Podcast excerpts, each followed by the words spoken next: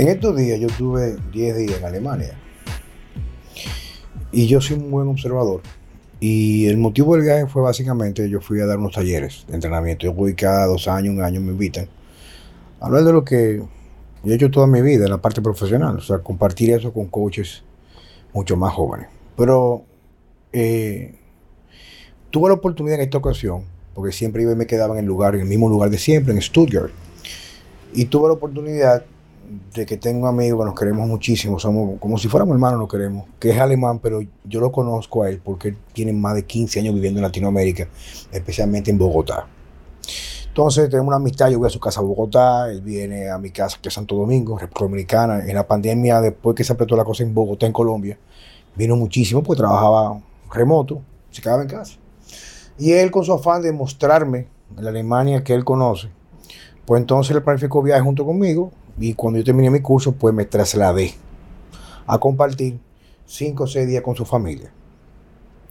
Mira, y cuando uno tiene la oportunidad, especialmente, que es lo que me, ha tocado a mí, que soy muy observador, en esos viajes yo puedo identificar como cuáles son las grandes diferencias que existen en diferentes países y qué es lo que hace que un país de una perspectiva digamos, organizacional, riqueza, pobreza, estructura, longevidad, marca la diferencia.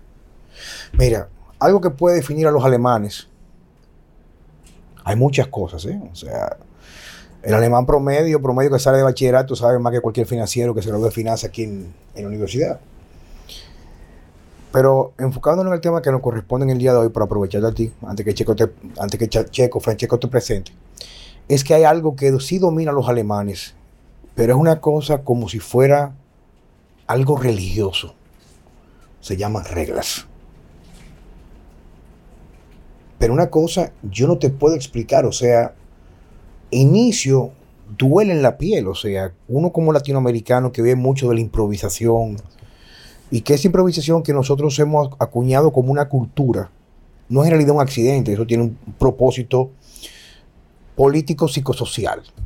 Gente como nosotros tan buenas somos muy fáciles de dominar cuando carecemos de ese tipo de estructura que nos llevan a la independencia y al éxito en cierto sentido. Pues entonces, mira, son todos son reglas. Reglas, reglas, pero que no te puedo explicar hasta qué punto. En la casa de mi amigo Roland, sus padres ya 84 años de edad, retirados, ambos profesores eh, de colegios. O sea, no son gente adinerada, sino gente que trabajó para el gobierno viven de sus ahorros. Viven en una parte que diríamos irá como... Bueno, me imagino que reciben pensión. Sí, sí, en Alemania, o sea, ellos no trabajan. Y tienen sus ahorros y reciben su dinero, pero en la estructura en la que viven. Esa casa, claro, no tienen sirviente, ¿verdad? Son dos gente mayores de edad. Esa casa, o sea, las reglas son, no existe la posibilidad de quebrantarlas. Por ejemplo, ellos tienen, compran petróleo crudo para su calefacción el año completo. Tienen que saber cómo van a distribuir porque no se le puede acabar en un año. Entonces la calefacción está específica en algunos lugares solamente de la casa. Por ende, si tú sales de tu habitación a un pasillo que conecta con el segundo nivel, tienes que cerrar inmediatamente la puerta para evitar que traspase el frío del pasillo a la, a la habitación y se dispare el termostato. Lo primero. Es tú comes si tienes que fregar. Tú te bañas, tienes que recoger todo. Si salpicaste con el agua, el cristal de la ducha, tienes que limpiarlo hoy mismo. O sea, no mañana ni cuando tú pases ese en el instante. Tú dejas la habitación, tienes que apagar la puerta. Eso es la estructura del hogar. Por eso yo me preguntaba por qué mi amigo Roland era tan cuadrado y estructurado. Y cómo Alemán es exitoso en su trabajo. Luego viene la parte de la alimentación. Checo, esta parte fue muy interesante. Que quería compartirla contigo, pero pero vamos a hacerlo aquí en este momento. Yo soy altamente sensible, altamente sensible a gluten y lácteos. O sea, yo me como aquí un pancito que me gusta muchísimo y yo tengo que aguantar mi coñazo. O sea, la barriga como un tirapiedra, que sé yo cuánto. Viejo, no te puedo explicar, es en pueblos pequeños, tú encuentras pequeños de 600 habitantes o menos, en las afueras, Estamos hablando de la parte que fue la que conocí yo, en la parte suroeste pegada a Francia. Hay tres y cuatro reposterías. Ellos tienen en Alemania, tienen cerca de 800 tipos de tipos de pan. Quiere decir, yo que voy de vacaciones esos últimos días, me están invitando a una casa, tengo que comer lo que en la casa hay. Yo comía pan tres veces al día. nunca, nunca, nunca me enfermé del estómago. Y para colmo, fui dos veces al gimnasio y mi amigo me, vin- me brindó una proteína con leche normal.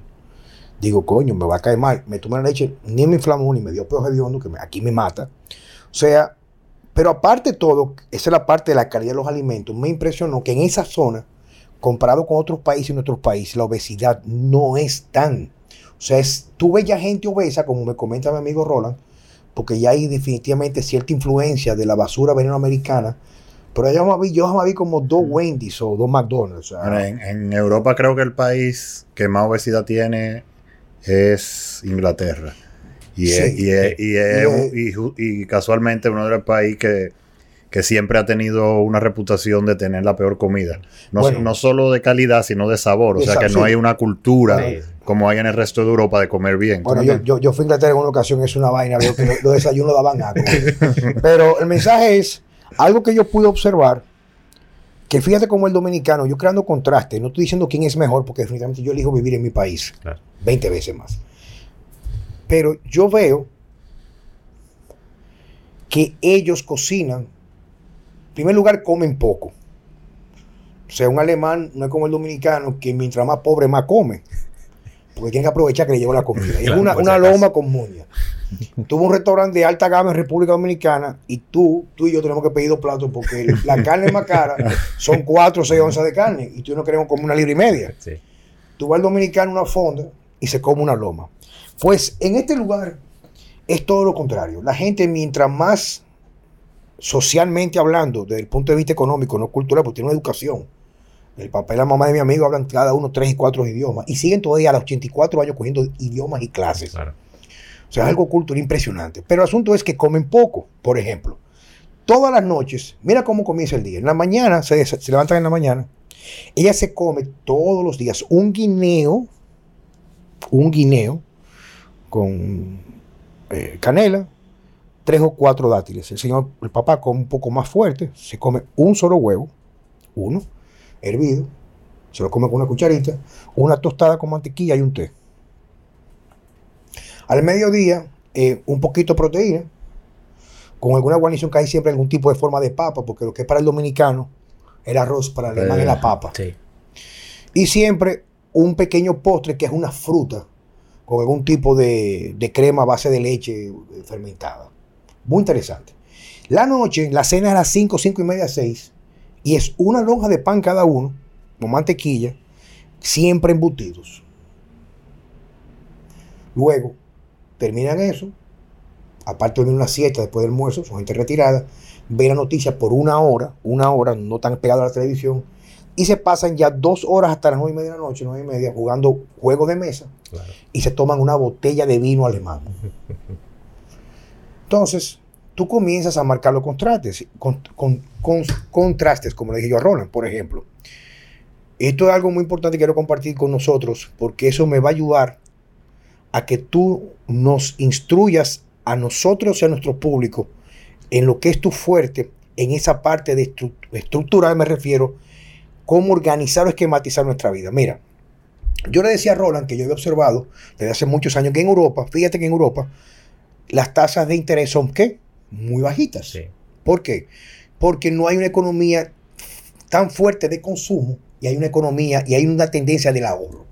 Si hay más dinero en los bancos, hay que buscar cómo hacerlo atractivo para que la gente coja prestado. En Dom- República Dominicana, en República Dominicana, una persona como mi amigo Roland, Roland, que es un tipo que le va bien. O sea, Roland es un tipo, mm, si no me equivoco, tiene igualas, igualas de varios, o sea, de seis dígitos en dólares. Y, y lo que tiene son igualas porque es un genio en números. Y Roland vive en Bogotá y no tiene carro. Porque él calculó que le sale mejor Uber. Puede montarse todos los días. Ya los carros, hay lo que se llama el, el- el- el- pico y placa. Que si tu placa está el número, hay días que no puede salir.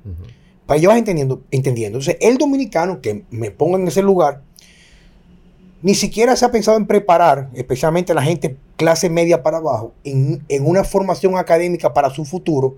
Y lo primero que compra un carro. Y si tiene dinero para comprar un carro, cinco años viejo, no lo compra nuevo financiado. Entonces, la economía del latinoamericano es al consumo, al endeudamiento, a la esclavitud de un sistema que es una aberración para la vida y la plenitud. ¿Por qué? Porque la banca moderna, que es la forma más impecable de aniquilación de la vida a través de la, esclavitud económica, financiera, el endeudamiento, es la mafia organizada, legalizada por los gobiernos. Y me República Dominicana, como le dije a la, a la, que maneja mi cuenta en el Banco Popular, le digo, y no es culpa tuya, tú eres empleada, pero el banco lo que hace es vivir de la miseria y la venta de la felicidad a través de la adquisición de bienes que no dan felicidad. Exacto. Entonces tú tienes un carro nuevo o un carro medio viejito, pero no te da problema, pero tuvo una feria y te venden que la felicidad se con un carro nuevo. Pero tú lo que haces es esclavizarte hacia el futuro. Entonces, ¿cuál es el mensaje aquí? Es lamentable ver cómo los países nuestros son los países más ricos en recursos naturales, pero más pobres en lo que tiene que ver de la forma de pensar de sus habitantes y su población. Tú ves gente aquí a lo mejor con los mismos ingresos de mi amigo Roland, tienen 3, 4 carros, uno para el domingo, todos financiados, todos lo deben y nada viven. Entonces, definitivamente prefiero esta imperfección, pero a veces me pregunto hacia dónde vamos a llegar, porque al fin y al cabo, cuando se vuelve algo colectivo, ese tipo de desorden, inclusive viendo que la individualidad o la salvación es individual, va a salpicar a todo el que nos rodea. Sí, así es. Entonces, la idea en el día de hoy es saber aquellos que queremos o que estamos buscando cómo hacer nuestra vida mucho más libre de un sistema que nos quiere atado a muchas cosas, a la comida que es adictiva, dañina, que esa comida lleva la enfermedad, te lleva a tener que pagar un seguro para vivir de la farma, vivir de medicamentos que hacen millonarios la farmacéutica a través de los médicos, a una clase política, una casta que prácticamente todos son una aberración de la naturaleza, porque no están ahí para servirnos, sino para servirse a ellos del pueblo del país y cada vez hundir a aquellos que confían en ellos para tomar decisiones para su futuro, ellos toman decisiones para el de ellos y hunden más su nación. Entonces estamos viendo un caos sistemático. Entonces, bueno, eh, hoy tenemos el doctor proactivo eh, que nos va a enseñar cómo esquematizar nuestra vida para ser más, más proactivo. Exacto. Juan Carlos, cuéntame, un poquito de ti, viejo. Cuéntame, ¿qué tú haces? ¿Qué te dedicas? Es una historia larga. Yo soy médico de formación, soy pediatra con un máster en gerencia en salud y tengo muchos años trabajando en, tanto a nivel clínico. yo, me, acabo de desayunar, viejo, ahora sí, Sí, sí, sí, sí. Yo, pensé que tú eras algo así como psiquiatra o psicólogo. No, para nada, para nada. Eh, y he trabajado en áreas farmacéuticas, negocios, eh, en el sector público, en cargos directivos en el Ministerio de Salud Pública, eh, a niveles de encargado de la salud de la mujer, la niña y la adolescencia por muchos años y demás. Pero hace cuatro años, por mi forma de pensar fuera del cajón y por haberme tenido la suerte de que cuando entré a la universidad estatal me topé con profesores que no eran dominicanos y me incentivaron a la lectura, sí, aquí. Sobre todo una profesora alemana en esos primeros semestres. Alemana. Alemana, eh, coincidencia. Eh, empecé a leer biografías. Y eh, fuera de crecimiento personal, pero nada de lo clásico, de Pablo Coelho, Carlos Gautama, todo ese tipo de cosas, sino ya el nivel de productividad, mentores y demás. Eso me llevó a vivir. ¿Cuáles, ¿Cuáles autores, por ejemplo? Uf, en aquel tiempo, por ejemplo. Mencióname tres. Eh, Jim Rom eh, fue el primero. Eh, Brian Tracy. Tony Robbins en sus inicios. un poquito de Apple cuando estaba arrancando, que era una idea de, negocios y demás. y un poquito de Robin Sharma cuando él empezó fuera del, monje. Ya cuando él empezó a hablar de hábitos, de lo importante tener un balance en cada aspecto. Continúa. Yo empecé a vivir fuera de la zona de confort y eso me llevó a, hacer muchas cosas, a trabajar en muchos ámbitos. Pero también a colaborar con, la, que las personas cambiaran su forma de pensar y se enfocaran en qué era lo que deseaban para ser felices y, se trazaran metas en cada aspecto al respecto. Eso me llevó a empezar a interesarme por la neurociencia. La neurociencia me enamoré de ella, sobre todo el tema de lo que tiene que ver con el hábito, los hábitos y demás, las rutinas, las estructuras. Y eh, por haber estudiado gerencia, un máster en gerencia, terminé aliándome a la productividad. Entonces, hace cuatro años me he decidido a formar como coach, pero para trabajar como mentor de productividad, porque hay una diferencia muy clara entre mentor y coach. Y empecé a trabajar eh, por algo de hobby y se volvió mi profesión principal. Tanto así que ya estoy hacia un lado del área de la salud, solamente dedicado a la mentoría de productividad de personas y de empresas. Qué interesante. Tú sabes que uno de los temas que Checo y yo abordamos aquí mucho con nuestros invitados es como dar herramientas, que es lo que buscamos aquí en Vida Sana. Herramientas para que la gente pueda en realidad darse la oportunidad de saborear esa independencia. Cuando yo hablo, insisto en el término independencia es porque tú solamente cuando logras despertar, que tú logras desconectarte, es que tú entiendes como en la película de, de Matrix, Ajá. todos estamos o la mayoría están conectados a un sistema que no te permite saborear la realidad. No. Por ejemplo, te reitero porque es que yo observo y, y da grima pensarlo.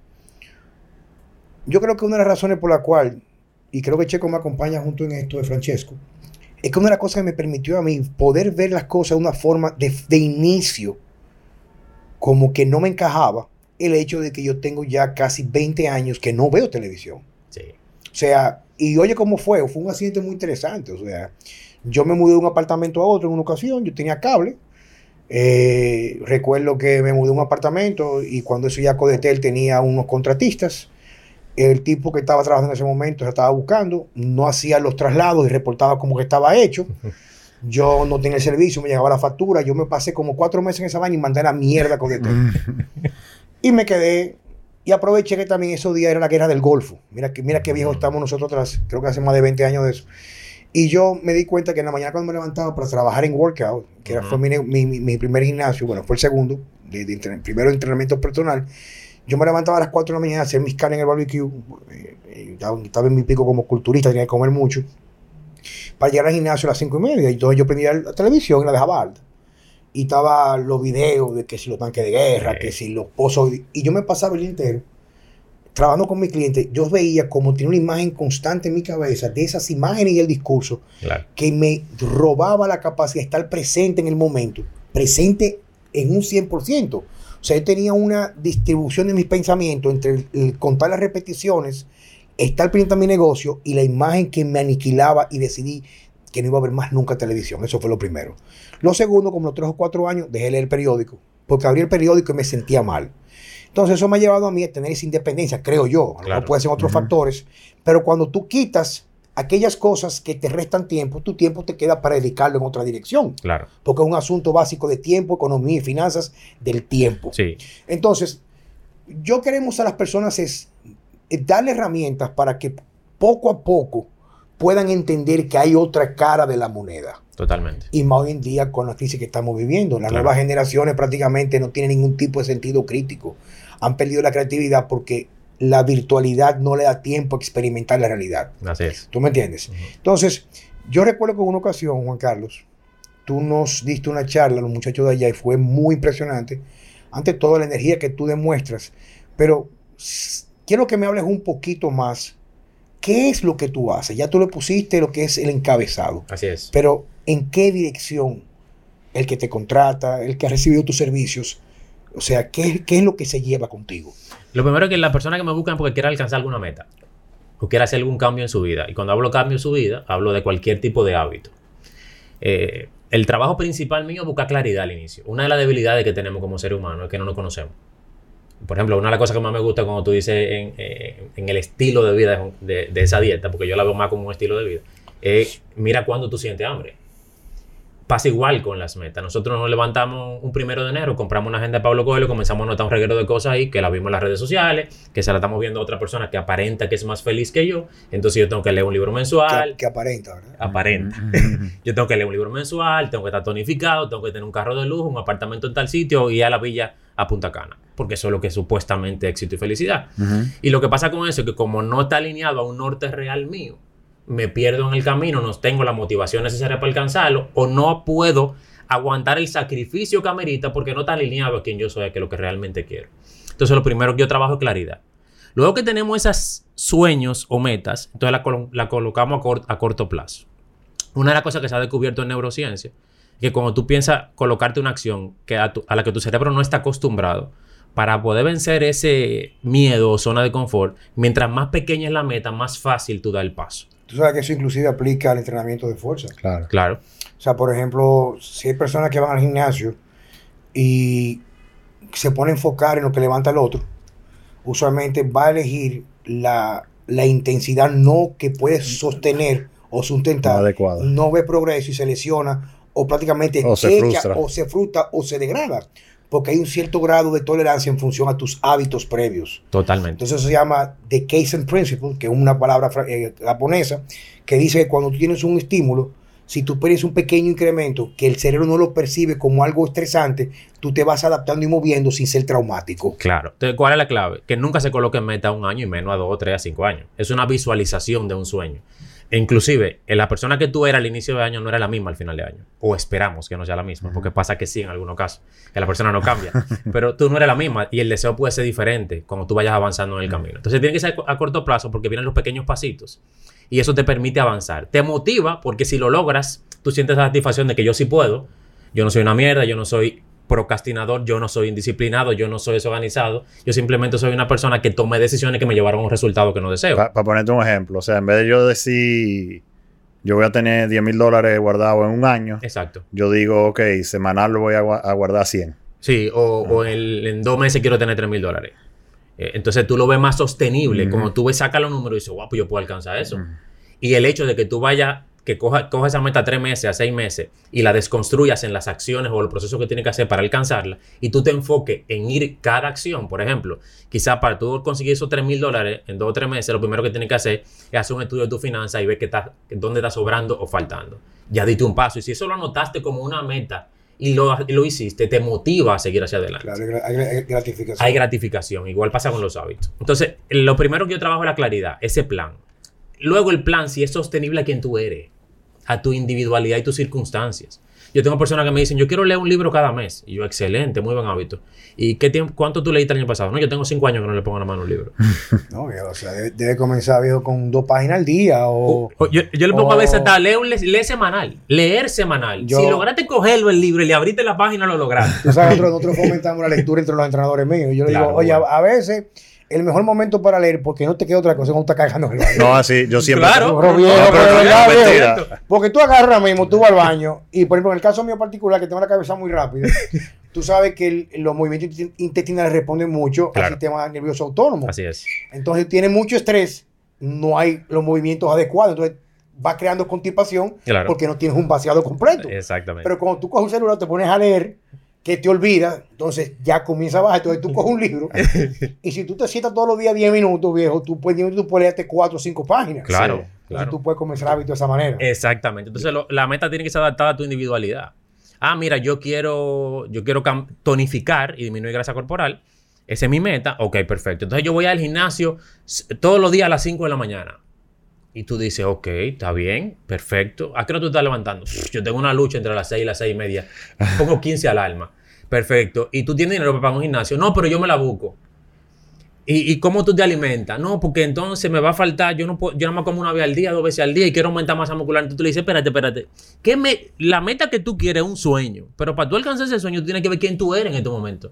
Si tú no sabes quién tú eres, no puedes trazar una buena meta. Entonces implica un análisis de tus circunstancias. No es que tú tienes que ser conformista, pero sí tienes que ver cuáles son las cosas que tú puedes empezar a hacer según quién tú eres y las herramientas que tienes en el momento. Entonces, adaptar la meta a tus circunstancias para que sea más real. Luego de ahí viene el tema de la organización. Está muy chulo tener meta. Es muy bonito. Pero una meta es simplemente letra. Es simplemente una cosa que tú anotas. Para que la meta se dé, tiene que haber hábitos que se alineen a esas metas, que no las saboten, y un sistema de organización, que es lo que tienen en otros países. ¿Qué es un sistema de organización? Estructuras. Rutinas que vayan creando el ser humano que va a cumplir esas metas. Te voy a hacer una pequeña- un pequeño paréntesis. Tú sabes que tú vas a decir algo que me ha encantado. Porque yo tengo personas que me dicen, coño, yo, quise- yo quiero tener, estar como tú cuando yo tenga esa edad que tú tienes. O yo quiero darle los hierros como le da Checo. Digo, está bien, pero el problema que pasa es que tú tienes ciertos hábitos que, hay- que antagonizan con lo que tú estás buscando. Hay ciertas cosas que no se mezclan. Si tú eres una persona que tú quieres ser exitoso, y, pero tú tienes que definir qué es el éxito para ti, Exacto. que es la parte más importante. Para ti el éxito debería ser, o sea, para cualquier persona, en un área muy específica, tiene que definir cuáles son las estrategias para tú llegar ahí y ver si esas se cruzan con lo que tú actualmente tienes, ¿tú me entiendes? Totalmente. Me pasa a mí en estos días que le comentaba a no sé quién fue, que me siento un poco frustrado, o estuve en ya no, porque eh, me ha reducido mi capacidad de estudio. Pero entonces cuando yo digo, bueno, pero lo que voy a hacer entonces es que me voy a levantar a las 5 de la mañana, digo, pero me pasa un problema. Yo tengo una niña pequeña que se levanta un par de veces en la noche. entonces yo sé que lo voy a hacer dos días, pero el tercer día o sea, me voy a sentir más agotado y va a bajar mi productividad el resto del día. Claro. Entonces lo que estoy tratando es de utilizar menos el celular. Cuando estoy manejando, tengo el chofer al lado mío, yo me pongo a leer. O cuando tengo la oportunidad que tengo una cita o algo, aprovecho, ando con el libro para entonces aprovechar el tiempo que le invertí anteriormente en redes sociales, que prácticamente por ello consigo lo que todo tiene con mi consulta. Claro. Es una forma de herramienta de Sí, trabajo, sí, sí. pero tengo que administrarla. Porque esto me está quitando mucho tiempo. Claro. Pero para yo poder alimentar lo que yo hago aquí, tengo que crecer profesionalmente a través de la lectura y la investigación. Totalmente. ¿Tú me entiendes? Sí, sí, sí. O sea, Y- que efecto, o sea, eso que tú dices así mismo. Y, y tú pudieras, por ejemplo, decir, bueno, si yo quiero abarcar estos temas porque son los que quiero reforzar mi capacidad, mi educación y formación, ¿con cuál tema me enfoco en, los prim- en los próximos 21 días o 30 días? Y entonces al enfocarte en un solo tema, puedes dedicarle menos tiempo en el- la semana, pero abarcas el tema y tú creces hacia un tema. Y tú logras ese paso, que creciste en tu capacidad como profesional en un tema específico y después tomas otro tema. Porque a veces, por ejemplo, es muy difícil abarcar muchas áreas al mismo tiempo, en términos de lectura. Entonces, ¿qué pasa con los hábitos? que la gente quiere alcanzar un estilo de vida, pero los hábitos que tiene ahora, y ojo, la gente cree que hábitos solamente como duermo, como como y como gasto el dinero. Hábito incluye forma de pensar, forma de reaccionar, eh, cómo yo converso con mi niño, con mi pareja, cómo yo respondo a mi papá y mamá, cómo yo respondo a los tapones, son hábitos, son estructuras que se crean bajo rutina y repetición en el inconsciente, en ese, en ese cerebro primitivo y ya yo actúo casi de manera Automático. automática. Ajá.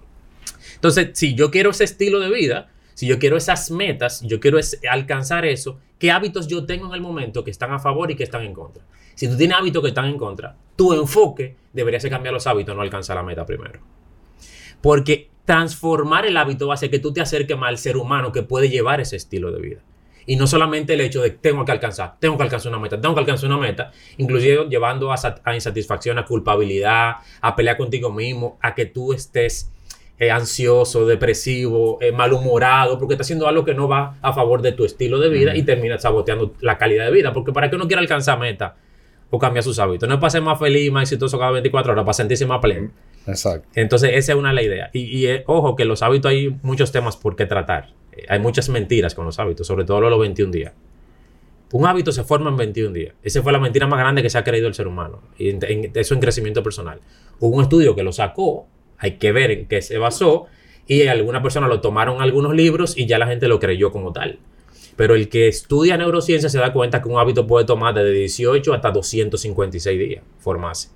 Hay una media, sobre todo en los estudios que se ha hecho en Europa y en algunos países desarrollados, diferentes estudios con diferentes enfoques, una media de 66 días. Pero eso no significa que sea el promedio. El promedio. No, el hábito se va a formar dependiendo de qué hábito yo deseo y quién yo soy.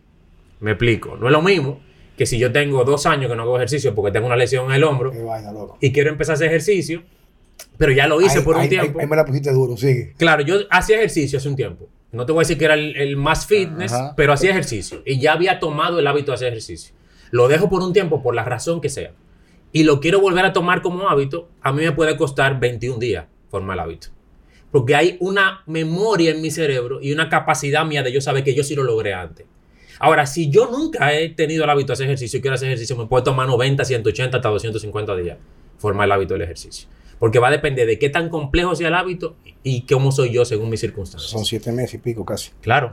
Por ejemplo, el hábito de levantarse temprano. No, ese es uno de los hábitos más difíciles que hay. Porque está amarrado a muchas cosas. A la hora de yo dormirme, a mis ambientes, La, a, la- la motivación. a la motivación, a que yo el, hago el, despertar. ambiente más fuerte que la fuerza de voluntad. viejo. Uf, eso es increíble. Yo tengo más de 10 años y no me acostumbro. Eh, eh, eh, y se logra. Se Yo me logra. levanto, pero, Oh, viejo. Es difícil. pero no. Se logra. se logra, pero hay que analizar la hora que se acuesta, el ambiente, qué, qué te despierta, eh, qué tú te dices al despertar. Y se coloca anclaje. Anclaje cuando tú colocas algo que te recuerda el por qué tienes que darte despierto. Por ejemplo, yo tengo clientes que se quieren levantar temprano allá al gimnasio y vamos trabajando la hora, media hora, 15 minutos, hasta que logren varias semanas levantarse a la hora que es. Y mientras va abarcando más horas, yo lo pongo a hacer ejercicio en la habitación. Hasta que logre tener el tiempo suficiente para llegar al gimnasio. Si llegaste al gimnasio, ya. Si llegaste al gimnasio y nada más viste la pesa, dalo por hecho que lo lograste. Luego tú vas a hacer el ejercicio y vamos implantando el hábito. Que le coloco al lado del despertador, le pongo el reloj, dejo la cama y le pongo los tenis y la ropa del gimnasio. Cuando él va a coger el despertador, ve la ropa del gimnasio y dice, espérate, yo tengo que quedarme despierto para hacer al gimnasio. Entonces se llama anclaje y facilita un poquito la formación del hábito. Entonces, con los hábitos hay muchos temas, pero si tú no cambias los hábitos y, y, y la rutina que tú tienes, las estructuras, tú no puedes alcanzar eh, unas metas específicas o hacer un cambio en tu vida. Igual pasa con los ambientes. Juan Carlos dice algo fundamental. Él dejó el televisor, el periódico. Y él dirá, bueno, que la información que estaba llegando. O, o tenía más tiempo. No solamente tenía más tiempo. Tú quitaste una influencia específica. Esa palabra, la influencia, se está acabando con la gente. viejo. La gente no, ima- no se imagina lo que implica lo que tú ves, lo que escuchas y lo que recibe de la gente que te rodea. Todo lo que tú ves, escuchas y recibes de la gente que te rodea de manera repetitiva se transforma en una información que el cerebro la prioriza. Porque el cerebro prioriza por supervivencia, porque te puede morir, eso es la principal razón del cerebro. Segundo, porque tú le repetiste dando una cosa que la grabó como un hábito, una rutina. Y tercero, porque tú se lo enseñas y él entiende como tú lo estás enseñando. Eso tiene que ser la, bueno. la- la segunda, el fundamento, la publicidad y la, la mercadotecnia. Totalmente. Tú a veces vas en la calle y dices, ah, ¿para qué pones ese jodido letrero de refresco?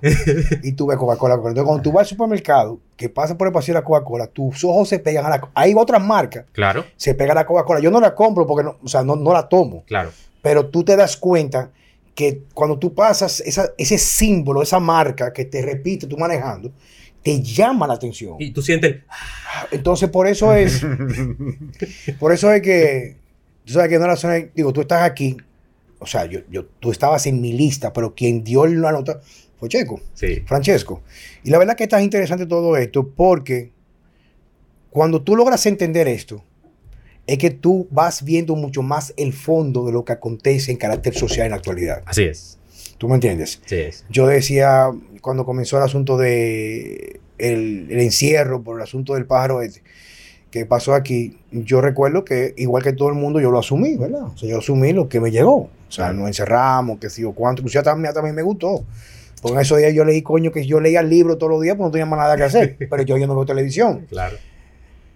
Y entonces recuerdo que como entonces yo no veo noticias para ver dar el seguimiento, yo me alimentaba de lo que estaba en mi entorno, o sea, mis familiares, mis amigos Claro. y la calle donde yo vivía. Y le digo yo un día a Mariel, tienes que prepararte, porque es muy común y es muy desagradable, bueno, no es común, pero va a ser más común ahora, que hay gente que se va a levantar y va a encontrar a un amigo o, o a su papá Pareja. muerto o, a- o a su pareja muerta estrangulada, Claro. que es lo que uno pensaba con el virus. Claro. Coño, y pasan tres meses y yo no no entra ni una ambulancia por ningún lugar. Ahí fue que yo subí un video que acabaron conmigo y acabaron que hasta Sí, me dijeron recuerdo, muérete. Digo yo, señor, aquí hay algo que no me está encajando. Porque yo llamo a los barrios, de que, que debe supuestamente donde debe haber más gente Sí, más- sacándola más por los- vulnerable, más más vulnerable. vulnerable y nada más se mueren, está muriendo la gente que van a los hospitales. Pero no es el tema. el asunto es que como tú lo estás diciendo, quien consume mucho, consume por aquí y por aquí, Claro. o sea, por aquí y por aquí, llega un momento que pierde la capacidad de analizar la realidad No. porque la virtualidad va a dictar cómo va a percibir el mundo que le, Yo- le Totalmente. rodea. Yo te voy a poner un par de ejemplos. Hay, hay unos videos en YouTube de diferentes, o sea, cogen eh, diferentes noticieros de diferentes canales, diferentes personas, ¿verdad? Y lo cortan y la, lo que dicen, el- o sea, y lo, y lo pegan uno detrás del otro. Y él, él o sea, los 20, 30 personas diferentes de, de 5 o 6 cadenas de noticias diferentes, es, dicen exactamente la misma cosa. Claro. O sea que tú, el que está oyendo eso, por ejemplo, esa noticia, está recibiendo exactamente la misma noticia de diferentes fuentes Totalmente. y ya se vuelve real. Sí, yo voy a poner... Y, y te voy a poner entonces otro ejemplo. Eh, por ejemplo, con el asunto de la carne y el calentamiento global. Sí. Eh, en una película, quizás te tiran que, ah, no, que una niña que no come carne por el calentamiento global. Pero entonces te sale en, en The Economist un artículo sobre las vacas, que sé yo qué. Te sale, ¿entiendes? Claro. Te, te los, te lo van tirando. Y una persona que no está como, dice Juan Carlos, quizá despierta, Claro. Se va ahí condicionando y, cre- y realmente creyéndose el cuento. Y que tienen neurocientíficos trabajando con ellos. Eso Pero- ellos lo hacen pero- muy bien. pero yo le he dicho, Ellos o sea, están logrando eh, sus objetivos. Eh, Esto, esto que están haciendo ellos no es algo improvisado. No, no, no, es conciencia Pero yo no sé si tú viste eh, que salió hoy que Lufthansa, la, la línea, hi- hizo más de no sé cuántos vuelos, eh, pero miles de vuelos con los aviones vacíos, simplemente para, para no perder los espacios en los aeropuertos, Claro. porque no tenían suficientes pasajeros. Wow. Entonces, cuánto, cuánto gases de, de invernadero Sí, po- sí. po- producen esos vuelos Y vacíos combustible. y tú tienes que dejar de comer carne y que para salvar el planeta. Un, mira un ejemplo rápido de la influencia. Eh, una persona te dice a ti, eh, Checo, mira, yo quiero tonificar, quiero disminuir grasa corporal. Y tú le dices, sí, mira, la alimentación debería así, así, trata de dormir bien, levántate a esta hora, perfecto.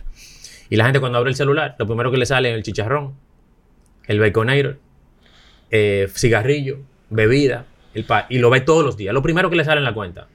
Por más fuerza de voluntad que tenga esa persona, por más motivación, El ambiente lo que tú consumes por el ambiente le va a decir cuando él vaya a elegir, coge el chicharrón. El cerebro le va a decir el chicharrón, el chicharrón, porque tú se lo enseñaste tanto que él entiende que es una prioridad para ti.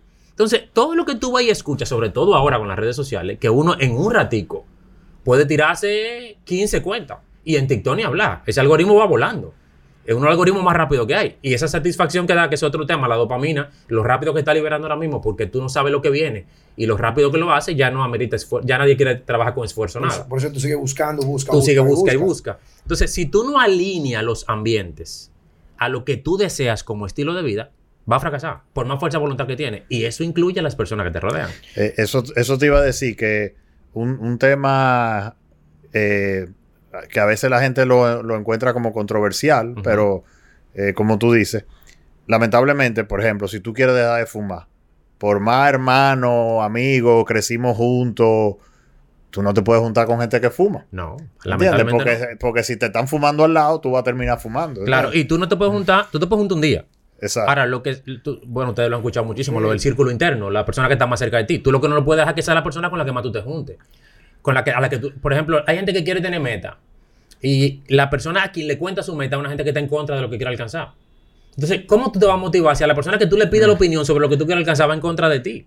Ese es un saboteo automático. Porque de lo que más recibimos influencia son de otros seres humanos, que es un tema lógico. Claro, válido. tú sabes que en, en ese tema, Checo, perdóname, porque no- yo creo que voy a tener una hojita para anotarla, para si yo no interrumpo tanto. Pero, por ejemplo, el doctor Mark Hyman, que uno, digo, nunca cogí clase con él, pero sí lo vi varias veces. En, sí, una vez, bueno, en un curso que yo, él supervisó un- en una mesa de médico, yo estaba sentado ahí, unos ejercicios sobre levantamiento de medicina funcional, y lo conocí. Bueno, el asunto es que él dice en una publicación de él que si, si tú eres obeso o estás mal nutrido, el primer paso es verificar tu círculo, tu entorno. Totalmente. Y si todos tus amigos, o la mayoría tienen sobrepeso y son obesos, prácticamente el éxito es muy lejano de que pueda acontecer. Él dice, lo primero que tenemos que modificar es el ambiente, porque el ambiente nos consume. El buen médico Ah. tiene que preguntarte, antes de darte una dieta, quién tú eres, qué tú trabajas, con quién tú vives, cómo es tu casa, Eso, eso sería lo ideal. a qué hora tú duermes, eh, cómo es tu matrimonio. Porque tú estás, con simple pregunta, tú estás llevando un, estás haciendo un ecosistema de todo, y hormona, eh, motivación, Gratificación, ambiente, gratificación. gratificación. Entonces ahí tú montas un sistema Retos. que sea sostenible para que esa persona cambie su estilo de vida. Mira, eh, volviendo atrás un poquito, eh, y me imagino que te pasa siempre con, con la gente, eh, tú te has fijado que la mayoría de las veces los saboteadores son gente que te quieren Sí, sí, sí. no, y no lo hacen de maldad, o sea, no es un déjame joder a, fu- a No, no, fulano, no, no, ¿entiendes? no. Ellos entienden, al revés, que ellos entienden que te están ayudando, Claro. pero en realidad te están saboteando. ¿Por qué? ¿Por qué? Porque ellos tienen una forma de pensar y una priorización en ese momento que es distinta a la tuya. Ellos están defendiendo desde su ojo visor, desde su punto de vista. Una persona que yo le digo a mi mamá, mira mamá, voy a emprender. Mira muchacho, no, deja tu trabajo fijo, que lo fijo, tú tienes hijos en la casa, que esto. Pero ella, ¿qué? ¿Ella emprendió alguna vez? Puede ser que no. Puede ser que su temor al dinero sea mayor que el mío. Puede ser que su visión de productividad está amarrada a un 8 a 5. Entonces, ella no tiene por qué estar a favor de lo que yo estoy diciendo. Porque es otro cerebro, otra forma de pensar y experiencias. Ahora, lo difícil es que si esa persona está cerca de mí todo el tiempo y yo es a ella que le pregunto todo el tiempo, yo no recibo esa influencia. Va a recibir la influencia como quiera, por más motivación y disciplina que yo tenga. Por eso, después de tener la meta, lo importante, lo que sigue es alinear los ambientes. Ahora, después que tú lo alineas, entonces viene la organización y la estructura. Vamos, vamos a repetir eso. Lo primero que tiene la persona, ¿qué es lo primero? Claridad, ¿qué es lo que quiero? ¿Qué es lo que quiero? Segundo, Segundo, después que yo sé lo que quiero y lo adapto a mí, lo pongo a corto saber- plazo, es saber los hábitos que están a favor o en contra. Y cuando yo tengo esa estructura y plan, alineo mis ambientes a eso que yo quiero alcanzar. tú dijiste, uno, dijiste anteriormente que cuando cambiamos los hábitos que no nos lleva a la meta, nos convertimos más en la persona que nos puede llevar a ese lugar. ¿verdad? Claro. Voy a poner un ejemplo sencillo. Yo quiero tonificar, disminuir grasa, o quiero aumentar masa muscular y por tal razón tengo que cambiar mi alimentación y hacer un estilo de vida que me lleve al ejercicio. Ahora es una meta y como tal implica un sacrificio. Y, y motivación, y fallé, y lo intenté, es un sacrificio. Al inicio un sacrificio hasta que se forme el hábito. Pasa el tiempo, lo logré. En unos meses yo no tengo la meta de hacer ejercicio. Yo soy una persona que lleva un estilo de vida saludable. Yo me transformé en el individuo que quería ese estilo de vida, no en la persona que quiere alcanzar una meta. Y eso es lo que logran los hábitos. Los- hábitos cambian a quien tú eres y tu forma de ser. Tú puedes alca- alcanzar una meta y no cambiar. Tú puedes alcanzar una meta y forzarte a alcanzar una meta y ya al gimnasio tres veces a la semana y no cambiar como persona, no tener un estilo de vida Que, saludable. que eso es lo que pasa, por ejemplo, en esos programas de, tres meses. Exactamente. Eh, cambia tu cuerpo en tres meses. Claro. Eh, Lo cambié en tres meses y a los seis meses tú vuelto una mierda. Porque no vez. hubo cambio de hábito. Yo lo que hice fue un sacrificio, que hay que aplaudírselo, pero no cambié quién yo soy, ni mi forma de pensar, ni mis hábitos. Yo voy a volver a caer en el mismo lío. Pasa mucho con lo bariátrico. A mí me tocó acompañar por un tiempo a- al equipo, a, la, a pacientes de Pablo y eh, eh, acompañarlos posterior a la cirugía. Mi hermano Pablo García. Una, una estrella. ¿Y por qué Pablo ideó eso? Porque Pablo decía, yo lo opero, le digo lo que tiene que hacer, pero la persona no cambió su mentalidad. Yo lo que le hice fue cambiarle su sistema digestivo. ¿Y qué hace? Vuelve a coger los mismos hábitos. Claro. Entonces, ¿qué hay que hacer? Cambiarle a esa persona No, su es que forma de los, pensar. los sigue igualito, lo que pasa es que son más restringidos. Son más restringidos. Pero en el tiempo tú has visto que muchos pacientes Sí, vuelven igual- igualito. porque no cambian el hábito. Entonces es importante cambiar el hábito. Ya después que tú logras eso, entonces viene la estructura. ¿Qué es estructura de organización? Hay mucha gente que cree que cuando se habla de organización es algo cuadrado. No. Organización es que si eso es lo que yo quiero, tengo que tenerlo anotado en algún sitio. La gente se pone meta, las piensa y ya. Y se acuerdan un día que vieron a otra gente con la meta alcanzada, o que pasó septiembre, o pasó diciembre, y que yo hice con mi año. Porque están confiando en el cerebro. El cerebro no es alguien de confiar. El cerebro va a estar con los ambientes. El cerebro tú no puedes confiar en él. Entonces tú tienes que anotarlo en algún sitio. Anotarlo como tú quieras. Planner, mapa de sueño, aplicación, lo que sea sostenible para ti. Pero tiene que estar anotado. ¿Por qué?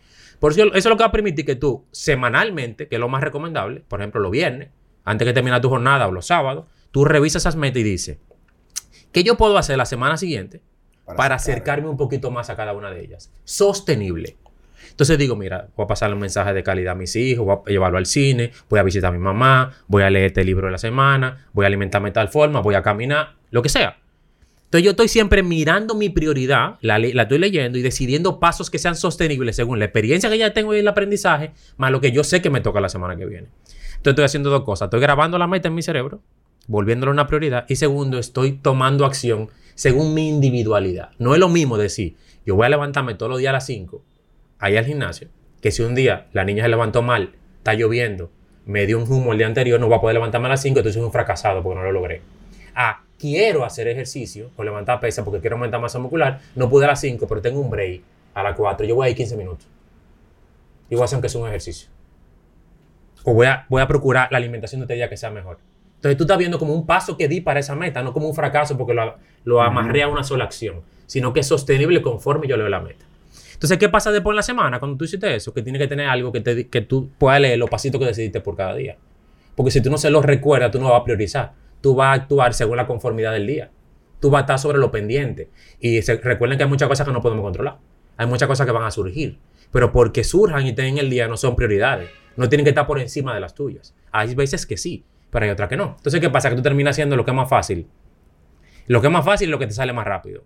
Siempre va a ser más fácil y más rápido hacer diligencia que cumplir un paso de una meta. Porque si la meta está bien trazada, porque normalmente amerita esfuerzo. Es más fácil yo entretenerme y decir que tengo que apagar el gimnasio, perdón, que tengo que apagar la luz, que tengo que ir a la lavandería, que tengo que lavar el carro, que levantarme media, que hacer media hora de ejercicio. Entonces yo veo todas las cuatro cosas, todas las cosas pendientes y no estoy enfocado en la prioridad que tengo en el día. Sabes que yo creo que voy a tener que hacer un acuerdo contigo, porque yo tengo, digo, todos tenemos, digo yo, mi- bueno, no todos, voy a hablar de Juan Carlos Simón. Yo creo que yo siempre tengo áreas para mejorar, ¿tú me entiendes? Es un proceso de mejorarme, yo trato de hacer introspección. Claro. Y las mayores enseñanzas la aprendo cuando yo hago introspección de mi discurso y cuando ya yo he agotado un- una jornada de diálogo con alguien, una jornada de diálogo de negocio o de un taller como lo que doy habitualmente. Yo trato de mejorarme retroalimentándome de cuáles fueron los buenos y cuáles fueron los no tan buenos o, o estrategias utilizadas. Claro. Y así me pasa con ciertas cosas. Por ejemplo, yo tengo ahora mismo que le he comentado a Checo. Yo tengo dos años que dejé de nadar. Yo nadaba dos o tres veces a la semana en la noche. Y pocas cosas me hacen tanto bien como nadar. Sí. Sabiendo que la- el cloro uno lo jala igualito por la piel. Pero, viejo, en ese día cuando yo nadaba, viejo, se me salía el estropeo mental y físico del cuerpo. Llegaba a mi casa, viejo, que dormía mejor. Sí. Salía ya, no con ese cansancio mental de que no quiero salir, vamos al cine, ese tipo de cosas.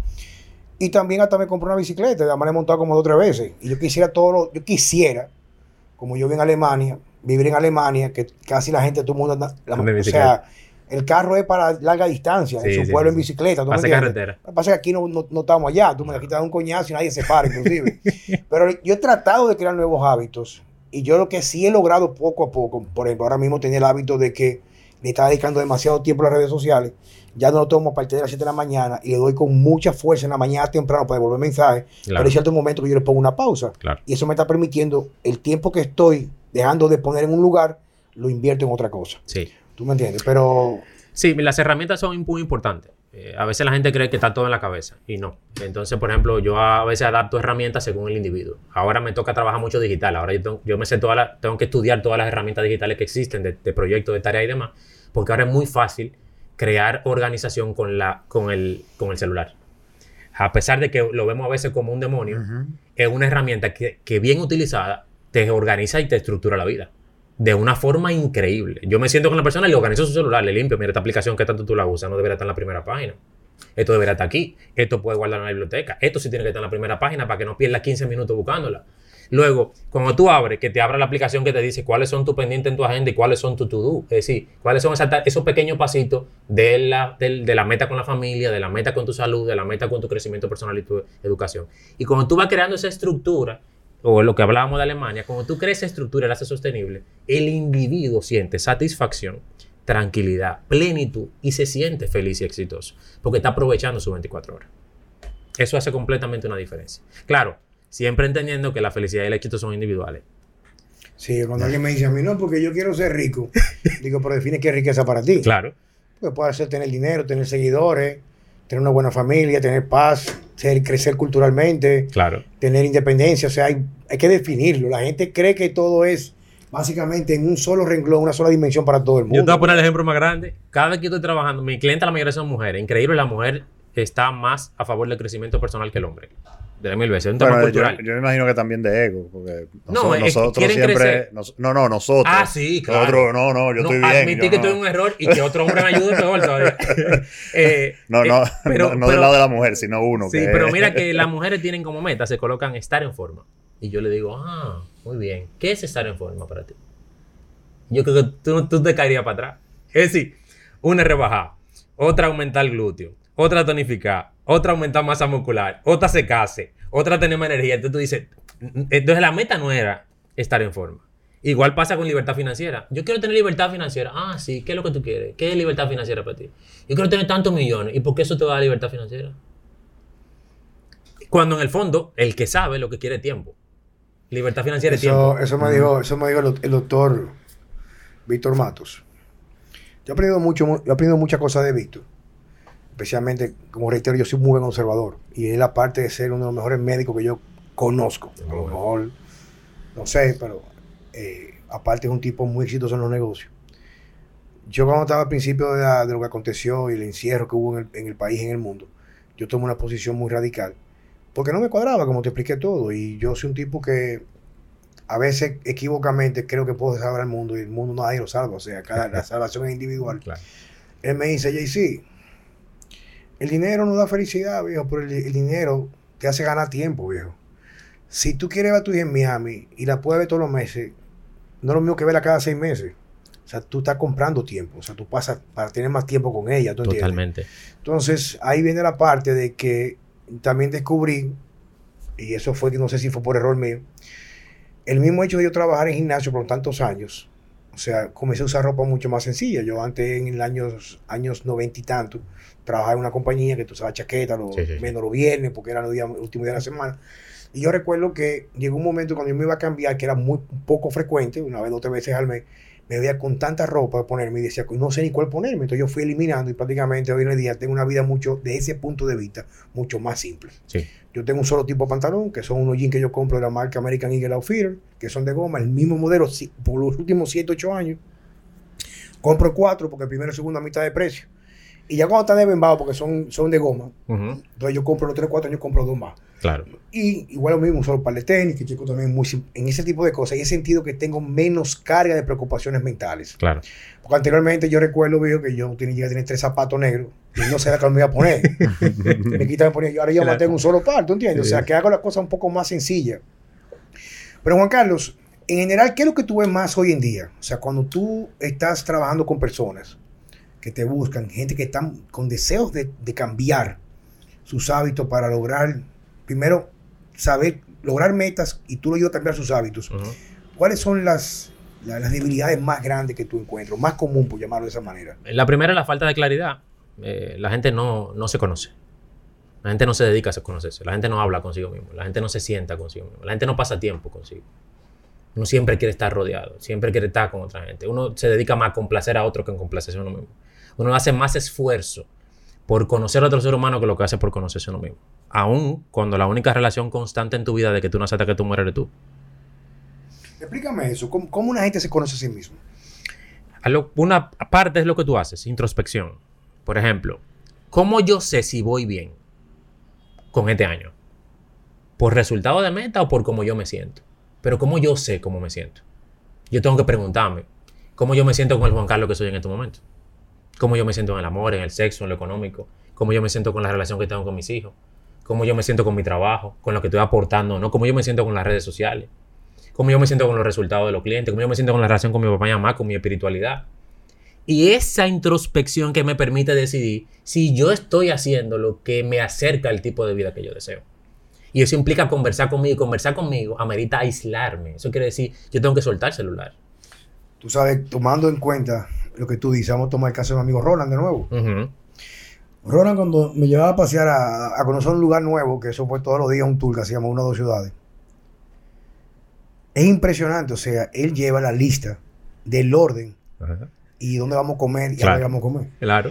Y cuando yo le decía, viejo, pero que ya está medio frito, está lloviendo, tranquilo, que allí, allí, que- allí, allí que termina la trayectoria, porque tiene que conocer eso. Claro. O sea, es una estructura. O Sí. sea, es una estructura. O sea, Roland no hace nada, nada que no esté escrito en una agenda. Claro. Sus vacaciones, él tiene una lista de lo que él quiere hacer. Cuándo él va a descansar. E incluso, que algo que me sorprende mucho, Checo, o sea, a veces me dice, a mí no, este domingo me la tengo que pasar estudiando. De algo de nutrición que me apasiona, que no siquiera lo que le va a retribuir dinero a él, sino para él. O sea, él tiene un tiempo que él lo bloquea. Claro. O sea, por ejemplo, este domingo me voy a pasar de 5 de la mañana, o no sé, un número de 7 a 12. Mi esposa va a salir con, se, la, ma- se había decidido irse pan de su hija, para yo estar solo en la casa y me siento en el balcón con dos cafés. A veces fuma puros ci- de cigarros. Me dice, me siento ahí yo porque tengo que estudiar. Claro. O sea, y él tiene el tiempo planificado que le va a dedicar a ese taller que va a concluir en ese tiempo para todo. O sea, él lo planifica todo.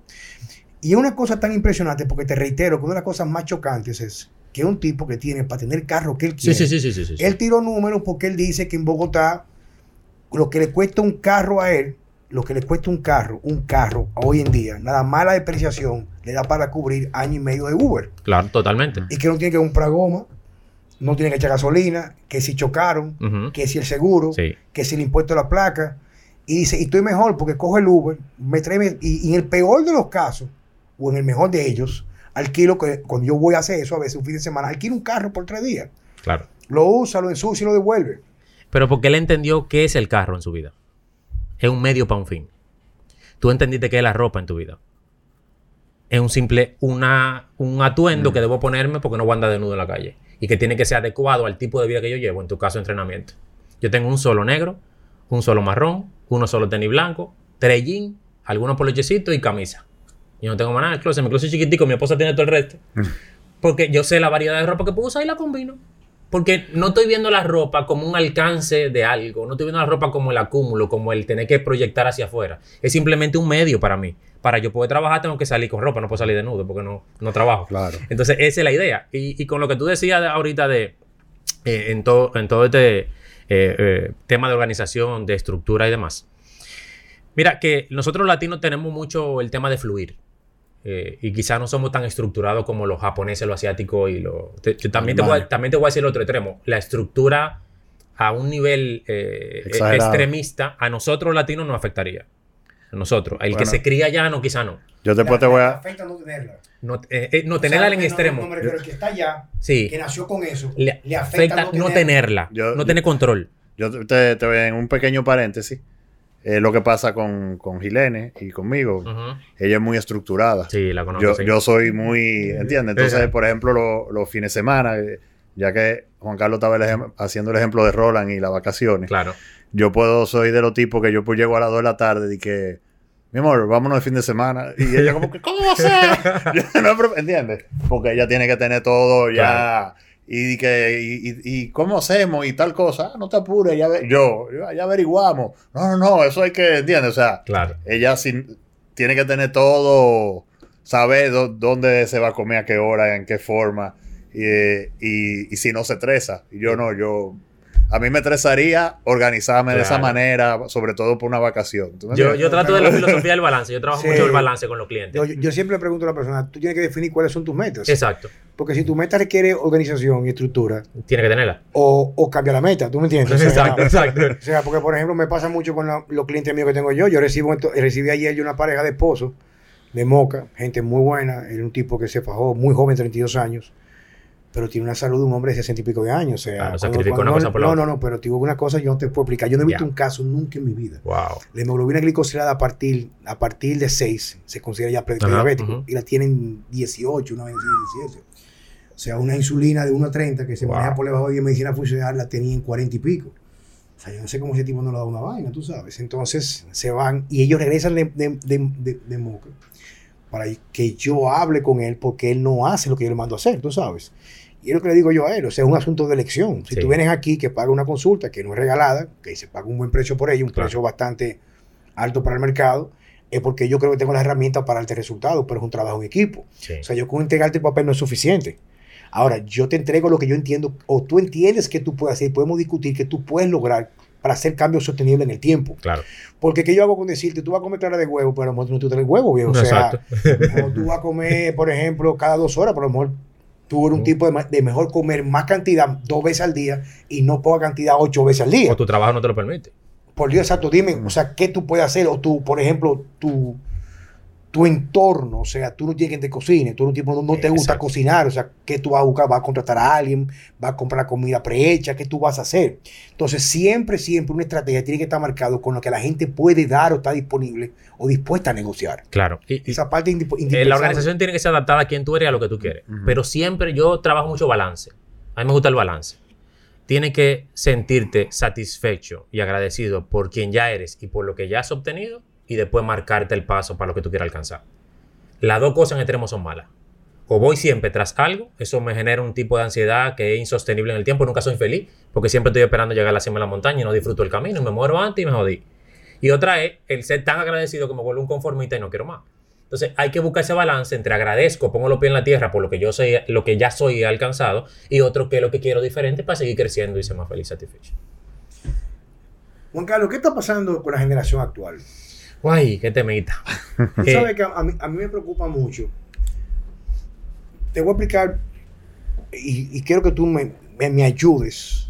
Que Checo hemos hablado mucho, Ciro y yo. Todos quieren algo. Algo. Algo. O ser influencer o, o, youtuber. o youtuber. O yo quiero ser fisiculturista. O yo quiero ser X pero prácticamente casi ninguno está dispuesto a la realidad, pagar el precio para conseguirlo. O sea, todo lo quieren es prácticamente por la ley del menor esfuerzo. Así es. Claro, hay sus excepciones, no la mayoría, pero no la, no la, no, hay una minoría, pero es muy común hoy en día. Claro. O sea, me ha pasado mucho que he contratado a algunas personas para trabajar, gente que por debajo de los 30 años de edad, viejo, y son informales, son irresponsables. O sea, ni siquiera el caso de la parte de la formalidad. Nos vemos a las 8, no aparecen. Aparecen al otro día. Ah, que estaba complicado. Y yo, pero ven aquí, hijo, tu maldita madre. Pero por lo menos avísame, loco. Mándame un fucking mensaje, maldito estúpido, coño. Digo, no le digo así, pero me sale ahora mismo. Digo, no seas tan idiota, loco. Mándame un mensajito y no quede mal conmigo, papá, que te vas a cerrar la puerta. ¿Tú me entiendes? Un tipo con tantas, tantas, digamos que habilidades para cierta área, que te contrato porque yo no las tengo. Claro. Te estoy pagando por encima. Y viejo, son completamente irresponsables. Sí, mira, ahí hay, ahí hay dos factores. Hay Fal- uno. Falta de identidad, viejo. Sí, hay dos factores. Uno, quienes lo criaron. Y va a asombrar esto. Pero quienes lo criaron son gente que vienen, pasaron de la industrialización a fase de industrialización, emprendimiento y salir de la clase social. Lo que los, nuestros abuelos y bisabuelos eran clase social, la que tengo y esa soy. Sí. El estilo de vida me levanto y esto es lo que soy, esto es lo que Dios quiere para mí. Vino la generación que ellos lograron que fuera a la escuela y se graduara o fuera a la universidad o trabajara y salió del campo y se volvió él el, el que trabajo, el que emprendo porque quiero darle a mis hijos una casa y una educación. Pero ¿qué hicimos eso con estamos, eso estamos hablando de posguerra. Claro, pero ¿qué hicimos con los hijos? Queremos darle todo lo que no teníamos. Entonces acostumbramos a generaciones a que ten- lo merezco todo sin esfuerzo y sacrificio. La mejor universidad, el mejor carro, yo te hago la boda. Entonces comenzamos a llevar una cultura en el que no ameritaba el sacrificio y el esfuerzo que teníamos las anteriores. Ya yo merezco cosas por lo que soy. No, no estoy acostumbrado al fracaso, que es otra cosa, porque no fracaso, no me permiten fracasar porque me están sobreprotegiendo. Y entonces yo adquiero esa cultura de, no, esto amerita mucho sacrificio y mucho riesgo, y como quiera, aunque yo no haga esfuerzos, esto, esto me lo merezco. Ese es un factor. El segundo es que el mundo que tenemos ahora favorece el recibir cosas sin esfuerzo. El mundo que tenemos ahora favorece el obtener cosas rápido, para ayer. Ya nadie quiere casarse sin casa y sin carro y sin un máster y sin un PhD. Ahora Y tú ves los jóvenes casándose con carro del año, apartamento de lujo. Y todos los muebles. Y mi papá y mamá tuvieron casa como a los 25 años de casado. Eso es bueno porque estamos diciendo que tenemos una- un crecimiento económico, pero eso no es factible para todo el mundo. Entonces, si no logro eso, estoy satisfecho y hasta me suicido. Soy un fracasado. Claro, ya nadie hace un sacrificio por un matrimonio. La primera pelea me divorcio. Porque todo tiene que estar bien. No tengo que aguantarte nada. Cuando sabemos que el, matrimonio todo es sacrificio y compromiso. Más que amor y Al- otra al- cosa. algo que voy a tocarte ahora, aprovechando que vamos en esa línea ahora. Porque hemos abarcado bastante temas Sí. interesantes. Todo gravitando en lo que es tú haces. Pero ya, tú tienes hijos, ¿verdad? Sí, sí, yo tengo dos. Ok. Ahora te voy a hablar como ¿Qué papá. edad? 13 y 8. Te voy a hablar como papá. Por ejemplo, ahora mismo tengo una bebé de dos años, que es mi adorada hija Luma Vela. La cuarta de mis hijos. Miguel, Natalia, Diana y Luma Vela ahora. Y eh, a veces tengo temas, no temas de, de confrontación, sino de diálogo con Mariel, porque estará mucho, mucho lo que se llama la eh, formación o crianza positiva. Sí, sí, ese sí. tipo de cosas, Ujú. lo cual yo estoy muy de acuerdo, que, que debe ser así con amor. Claro. Pero muchas veces, por ejemplo, yo trato de encontrar un punto de equilibrio entre lo que aporta la modernidad con los avances que hay, pero también dándole espacio a la experiencia que ya vivió y crió. Así es. Fíjate que en los grandes países donde se mantiene una cultura que no recibe la influencia de los norteamericanos y esta barra basada y, y- y asquerosa de la Agenda 2030 y la, la vaina de género, la mariconería esta. En esos países donde se mantienen esas tradiciones, lo primero que se hace es que se veneran los, antes, lo- lo- los, los mayores. Claro. O sea, por ejemplo, eh, el único recurso mío, como papá nuevo, papá nuevo o mamá, recurso que yo voy, necesito para trascender es ap- apoyarme de la experiencia de quien me, me trajo. Así es. Entonces yo eventualmente seré quien transmite lo que le corresponde al que nace ahora. Pero ahora mismo hay una campaña agresiva de quitarle mérito a lo anterior porque son nuevos tiempos. Entonces yo le decía a María en estos días que un niño no puede ser criado solamente en un ambiente donde no hay ni siquiera una represalia o no hay ni siquiera una señal de ley de consecuencia, porque la vida no es justa. O sea, tú tienes que preparar a un niño para poder afrontar que cuando hace algo ya que él tiene conciencia de lo que está haciendo y que está creando un mecanismo de manipulación, entender que él no va a tener el resultado que él quiere porque él está manipulando. Claro. Ah, no, que en la, en la educación actual hoy en día hay que hablarle con amor, no se pueden abandonar. Mi hermano, o sea, si Cari- Carito está llorando con una rabieta y una mala crianza, porque no, y tú no encuentras recursos, lo que está llorando porque a lo mejor quiere el celular y no el celular, viejo, yo no tengo por qué demostrarle el carajito en ese momento, yo lo dejo en una esquina, no de, de- de castigo, pero le hago el, el- el- el- el- el hielo, porque el hielo va a demostrar a él que no va a encontrar terreno fértil en su intención de poder conseguir lo que él quiere. Claro. Pero entonces, yo creo como que estamos viviendo un momento como un poco confuso. ¿Tú me entiendes, papá? Sí. Porque yo lo que digo una cosa, viejo. Mi abuela tuvo seis muchachos. Mi mamá tuvo cuatro. Crió sus muchachos sin trabajadora, sin distracciones, Sí, sí. cocinaba, fregaba, tenía carajito, o sea, y todo iba en torno donde una de las cosas que más aspiraba cualquier ser humano de que nacido creciendo era emular en un futuro con él lo que vio en su entorno familiar. Si es varón, quiero ser como mi papá y quiero una mujer similar a mi mamá. Pero ahora vi- a- a- se ha venido suscitando, que es lo que yo he podido ver cuando no veo televisión con tantos años, de que hay una campaña tan sigilosa, como tú dices, con expertos de cómo manipular la perspectiva de los más vulnerables para crear un estado de rechazo a los adultos, a la familia, a la responsabilidad, a respetar el rol que le corresponde a cada miembro de la familia, donde ninguno es superior al otro, sino todos somos un equipo y nos necesitamos complementar como una unidad nuclear. O sea, estamos viviendo momentos muy difíciles, papá. Sí, muy, muy. De por sí, eh, toda la historia de la humanidad, de que se puso en dos patas, desde el Homo sapiens, el que no ha leído el libro de Homo sapiens, Claro, yo lo leí se do- invito a leer. dos veces. Yo lo he leído dos veces también. Leí, leí Sapiens, tengo Homo Deus ahora. Homo Deus, muy bueno. No lo he leído. Pero Sapiens es único. Eh, el análisis que él hace es muy bueno. Eh, el- no, cuando no había reyes, cuando no había presidente, quien dominaba una tribu, que la dominaba en el sentido de que era que orientaba, era el más, el más anciano. Porque tenía más experiencia, prueba y error. Había, había vivido. había vivido, había fallado, había fracasado y te puede decir, no, mira, si se sube por esa montaña, hay mucha posibilidad de que te caiga. Entonces, si ya él transitó por ahí, yo tengo que hacerle caso a él. Entonces, ¿qué pasa ahora? Que ahora se está aislando tanto al individuo del entorno para que salga hacia otro espacio que no es la vida, que es el ecosistema digital. Ahora estamos aunando relaciones que no tienen contacto. Ahora estamos aunando personas que no se miran, que no se hablan, que no se abrazan, que no se tocan. Y, y ni, y ni hablemos de lo que pasó con la pandemia. Hay niños que no vieron a sus abuelos hasta dos años después. Hay niños que no están acostumbrados a compartir con otro niño en etapas fundamentales de formación de la, de la socialización, como 3, 4, 5, 6 y 7 años. No, La yo, máscara, Yo conozco niños que no se quieren quitar la mascarilla porque ya, es- Ya hay un síndrome de, ya de ellos que eso, que eso es normal. Entonces, ¿qué pasa? Que si nosotros no hacemos un esfuerzo por mantener la fortaleza que tiene la familia. Señores, miren cualquier, olvidémonos del ser humano. Miren cualquier animal. El que ustedes quieran. Estamos claros, pero el asunto es que mira dónde viene la observación que yo quiero hacerte. O no, sino a quien lo están escuchando. Sí. Claro que cuando tú observas la mayor fuente de aprendizaje o enseñanza que puede dar aprendizaje es ver la naturaleza. Lógico. Eso no se equivoca, No, viejo. claro. ¿No entiendes? Sí.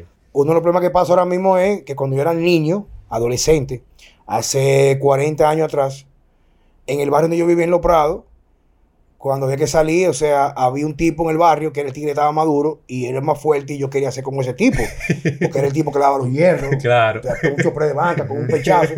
Pero ahora lo único que quiere el muchacho de hoy en día actual para ser ese alfa es tener un iPhone X, Sí, sí, sí, sí, sí, que el papá tiene una tarjeta, extensión de la papá de tarjeta de crédito, eh, tener los pantalones abajo como se la ponen los bugarrones en la clase para que le den pinga por el culo.